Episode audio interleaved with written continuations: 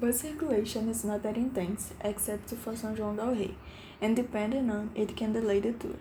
For those traveling by car, it is worth paying attention to prohibited parking areas. This way, you avoid having your car towed, especially on busy days.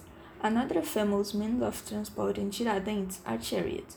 Horses-drawn vehicles make the circuit through the storage region.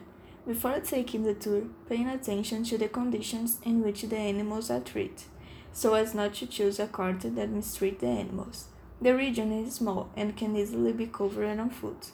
In fact, on busier days, the main street have their vehicles access interrupted and they become delightful walks for visitors.